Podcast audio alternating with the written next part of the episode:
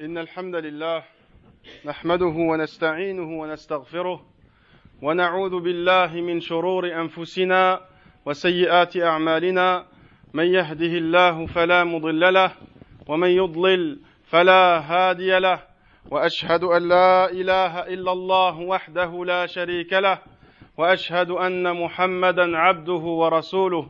يا أيها الذين آمنوا اتقوا الله حق تقاته ولا تموتن إلا وأنتم مسلمون. يا أيها الناس اتقوا ربكم الذي خلقكم من نفس واحدة وخلق منها زوجها وبث منهما رجالا كثيرا ونساء واتقوا الله الذي تساءلون به والأرحام. إن الله كان عليكم رقيبا. يا أيها الذين آمنوا اتقوا الله وقولوا قولا سديدا. يصلح لكم أعمالكم. ويغفر لكم ذنوبكم ومن يطع الله ورسوله فقد فاز فوزا عظيما. أما بعد فاعلموا أن خير الحديث كلام الله عز وجل وخير الهدي هدي محمد صلى الله عليه وسلم وشر الأمور محدثاتها وكل محدثة بدعة وكل بدعة ضلالة.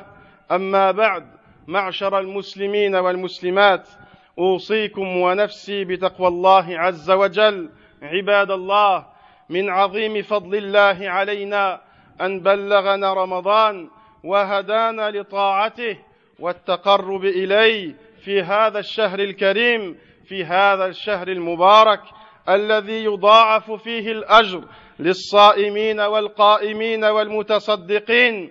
فكم من أخ أو أخت لنا انتظر هذا الشهر ولم يستقبله وكم ممن استقبله لم يكمله وكم ممن أكمله لم يدركه من قابل.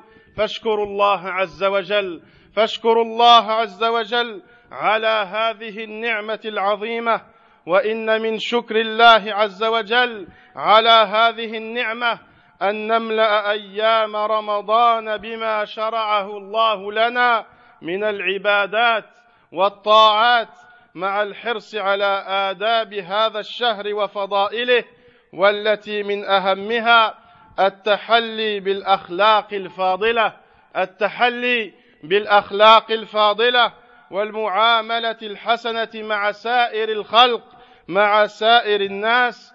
فالصوم جنة ووقاية للعبد مما حرم الله عز وجل. قال عليه الصلاة والسلام الصوم جنة فإذا كان أحدكم صائما فلا يرفث ولا يجهل فإن امرؤ قاتله أو شاتمه فليقل إني صائم إني صائم Chère communauté musulmane, je vous conseille, ainsi qu'à moi-même, de craindre Allah subhanahu wa ta'ala et soyez conscients qu'Allah vous a fait une grande faveur, qu'Allah vous a fait une grande faveur en vous permettant de jeûner ce mois béni, en vous guidant vers son obéissance pour se rapprocher vers lui, subhanahu wa ta'ala. Ce mois béni, mes chers frères et sœurs, que tu vis est un mois où les récompenses sont décuplées, est un mois où les récompenses sont décuplées pour les jeûneurs, les prieurs et les gens charitables. Mes chers frères et sœurs, le mois de Ramadan le mois de Ramadan compte parmi les moments privilégiés de l'année, les moments privilégiés de l'année du musulman et les plus belles saisons dont le musulman doit profiter, les plus belles saisons dont le musulman doit tirer profit en s'appliquant dans les œuvres pies et doit désirer ardemment les actes d'obéissance pour Allah subhanahu wa ta'ala. Or, combien de nos frères et sœurs, de nos pères et mères, ont attendu ce mois, mais n'étaient plus là pour l'accueillir, mais n'étaient plus là pour l'accueillir, et combien l'ont accueilli, mais ne l'ont pas terminé, combien l'ont accueilli, mais ne l'ont pas terminé, et combien l'ont terminé, mais ne sont jamais arrivés au suivant, mais ne sont jamais arrivés au suivant. Donc, mes chers frères et sœurs, remerciez Allah subhanahu wa ta'ala pour cette faveur, pour cette faveur votre Seigneur est la meilleure manière de le remercier, mes chers frères et sœurs. La meilleure manière de remercier Allah subhanahu wa ta'ala et de remplir ta journée de piété, d'adoration, de dévotion. Et une des meilleures choses que tu puisses faire pendant ce mois est de bien se comporter avec tous les gens, de bien se comporter avec tous les gens, car le jeûne, est un bouclier contre le mal. Le jeûne est un bouclier contre le mal. C'est une préservation contre les péchés. Le prophète sallallahu alayhi wa sallam a dit, le jeûne est une protection contre les péchés. Si l'un d'entre vous jeûne et qu'on l'importune ou qu'on l'insulte, qu'il dise, je jeûne, je jeûne. Et celui qui jeûne ne doit pas être obscène ni violent. عباد الله معشر المسلمين والمسلمات ومما شرعه الله لنا في هذا الشهر الكريم صلاة القيام صلاة التراويح وهي دأب الصالحين وهي دأب الصالحين. قال الله عز وجل وكانوا قليلا من الليل ما يهجعون وسئل رسول الله صلى الله عليه وسلم أي الصلاة؟ أي صلاة أفضل بعد المكتوبة؟ أي صلاة أفضل بعد المكتوبة؟ فقال عليه الصلاة والسلام الصلاة في جوف الليل الصلاة في جوف الليل رواه مسلم. وقال صلى الله عليه وسلم أيضا من قام رمضان ايمانا واحتسابا غفر له ما تقدم من ذنبه غفر له ما تقدم من ذنبه. عباد الله ان قيام رمضان قربى عظيمه ينبغي للمسلم ان يحرص عليها ينبغي للمؤمن ان يحرص عليها لينال الاجر العظيم الذي اعده الله لمن قام رمضان chers frères et sœurs on compte parmi les adorations qu'Allah subhanahu wa ta'ala a légiféré dans ce mois béni le fait de veiller en prière la nuit le fait de veiller en prière la nuit, les salats de Tarawih, la prière nocturne, mes chers frères et sœurs, et la conduite des pieux toute l'année. Allah subhanahu wa ta'ala dit en ces sens, en décrivant les croyants, la nuit, ils dormaient peu pour prier. La nuit, ils dormaient peu pour prier. Et on demanda au prophète sallallahu alayhi wa sallam, quelle est la meilleure prière après celles qui nous sont obligatoires? Quelle est la meilleure prière après celles qui nous sont obligatoires? Il répondit, sallallahu, il répondit sallallahu alayhi wa sallam, la prière au cœur de la nuit, la prière au cœur de la nuit, rapportée par Muslim. Et le prophète sallallahu alayhi wa sallam dit aussi, celui qui prie les prières nocturnes de Ramadan avec foi et conviction d'être récompensé, ses péchés passés lui seront pardonnés. Ses péchés passés lui seront pardonnés. Rapporté par Al-Bukhari ou Muslim. Mes chers frères et sœurs, sachez donc que les prières nocturnes de Ramadan nous rapprochent de notre Seigneur, nous rapprochent d'Allah subhanahu wa ta'ala.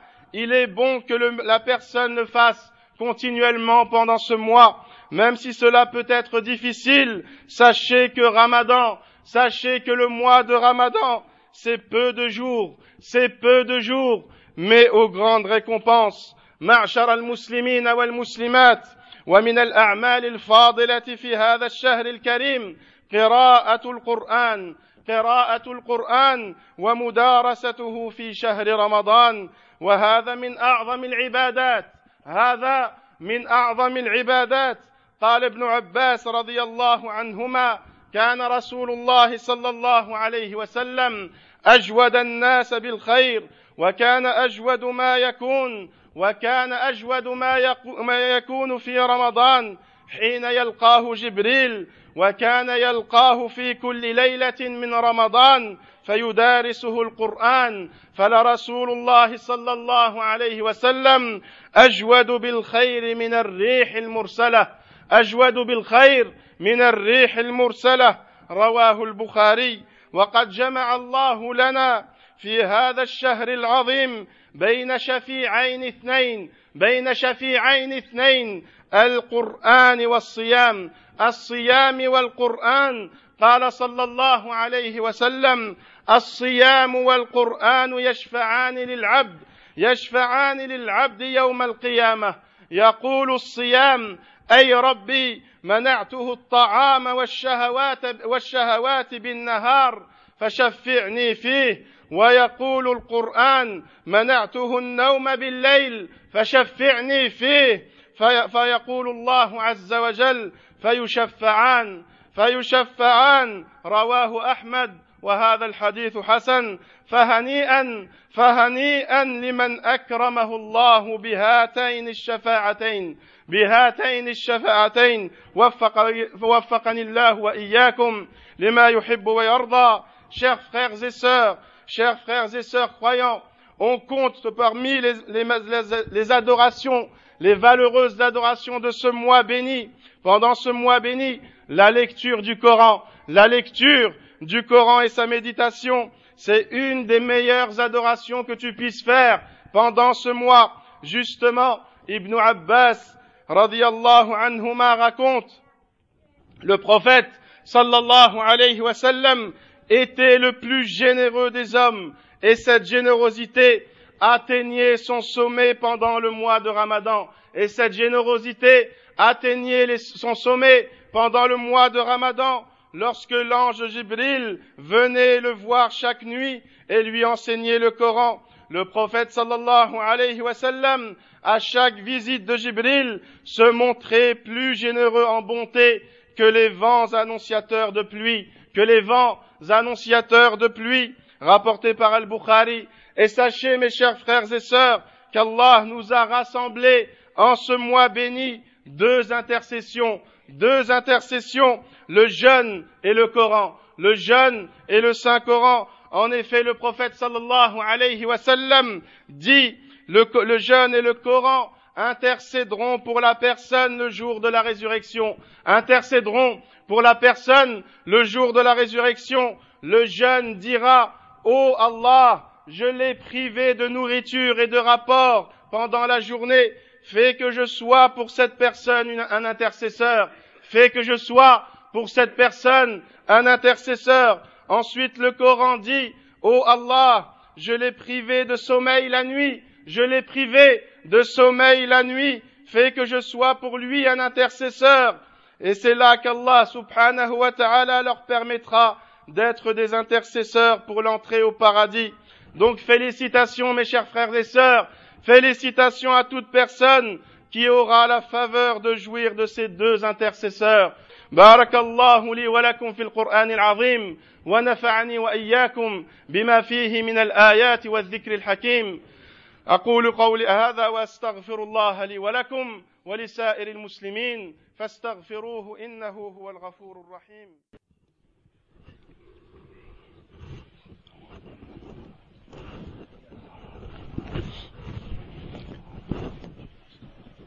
الحمد لله الذي أهل علينا رمضان بالأمن والإيمان ونسأله سبحانه وتعالى أن يعيننا للصيام والقيام للقيام فيه وأشهد أن لا إله إلا الله وحده لا شريك له وأشهد أن محمدا عبده ورسوله وصفيه من خلقه وخليله صلى الله عليه وعلى آله وأصحابه أجمعين. أما بعد معشر المسلمين والمسلمات.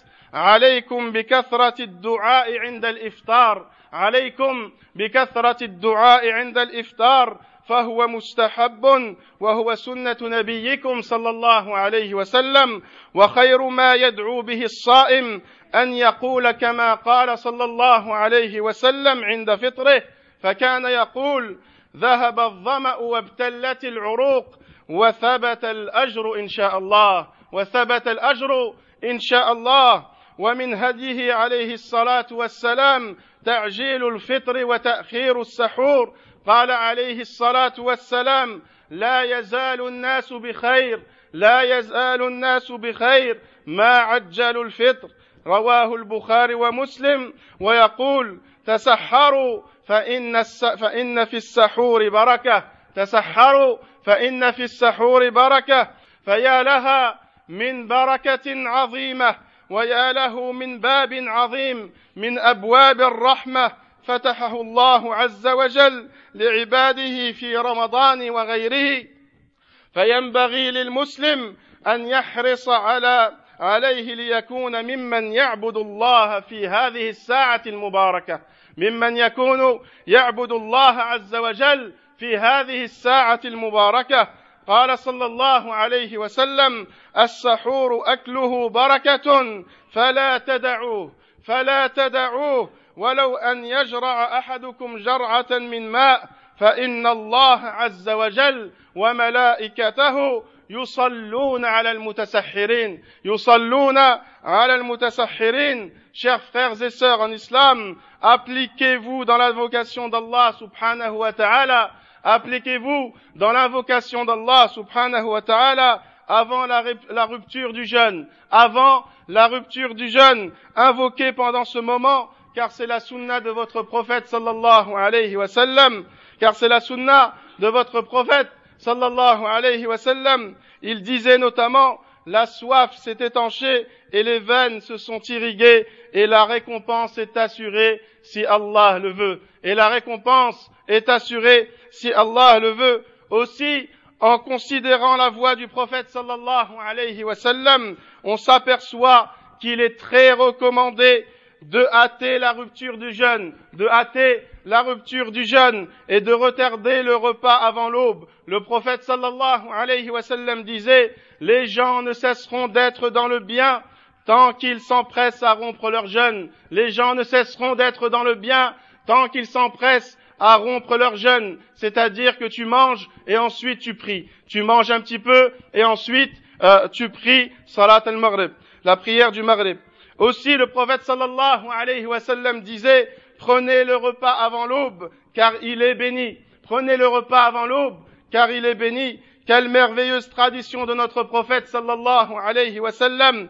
Il convient donc aux musulmans de se réveiller avant l'aube pour profiter de cet instant béni, pour profiter de cet instant béni et aussi pour prier la prière de l'aube, aussi pour prier la prière de l'aube à l'heure, votre prophète sallallahu alayhi wa sallam disait, le repas avant l'aube est béni, ne le délaissez pas, ne le délaissez pas, ne serait-ce que boire une gorgée d'eau, ne serait-ce que boire une gorgée d'eau, car Allah et ses anges louent et invoquent ceux qui prennent ce repas, louent et invoquent ceux, euh, et invoquent pour ceux qui prennent ce repas. معشر المسلمين أردت أن أذكركم بحديث عظيم بحديث عظيم. قال عليه الصلاة والسلام إن في الجنة غرفة إن في الجنة غرفة يرى ظاهرها من باطنها وباطنها من ظاهرها. أعدها الله لمن أطعم الطعام أعدها الله لمن أطعم الطعام. وألان الكلام وتابع الصيام وصلى والناس نيام وصلى والناس نيام اللهم اجعلنا من هؤلاء اللهم اجعلنا من هؤلاء chers frères et sœurs j'ai tenu à vous rappeler ce beau hadith du prophète sallallahu alayhi wa sallam lorsqu'il dit il y a une demeure au paradis il dit il y a une demeure au paradis dont l'extérieur est visible de l'intérieur et dont l'intérieur est visible de l'extérieur qu'Allah a spécialement préparé à ceux qui nourrissent les gens, à ceux qui nourrissent les gens, qui tiennent de bonnes paroles, qui persévèrent dans leur jeûne et qui prient alors que les gens dorment, et qui prient alors que les gens dorment, qu'Allah nous offre de ses bienfaits. Allahumma taqabbal minna siyamana, Allahumma taqabbal minna siyamana, wa qiyamana, wa اللهم إنا نسألك من الخير كله عاجله وآجله عاجله وآجله ونعوذ بك من الشر كله آجله وآجله. اللهم اجعلنا ممن يصوم إيمانا واحتسابا. اللهم اجعلنا ممن يصوم إيمانا واحتسابا. اللهم وفقنا لطاعتك. اللهم وفقنا لطاعتك. وحسن عبادتك يا أرحم الراحمين. اللهم اغفر للمؤمنين والمؤمنات. اللهم اغفر للمؤمنين والمؤمنات. الأحياء منهم والأموات. الأحياء منهم والأموات. وتب علينا يا أرحم الراحمين. اللهم تب على التائبين. اللهم اغفر ذنب المذنبين. وتب علينا يا أرحم الراحمين. ربنا آتنا في الدنيا حسنة وفي الآخرة حسنة وقنا عذاب النار. إن الله يأمر بالعدل والإحسان وإيتاء ذي القربى وينهى عن الفحشاء والمنكر والبغي. يعظكم لعلكم تذكرون. فاذكروا الله الجليل العظيم يذكركم واشكروه على نعمه يزدكم. ولذكر الله أكبر. والله يعلم ما تصنعون.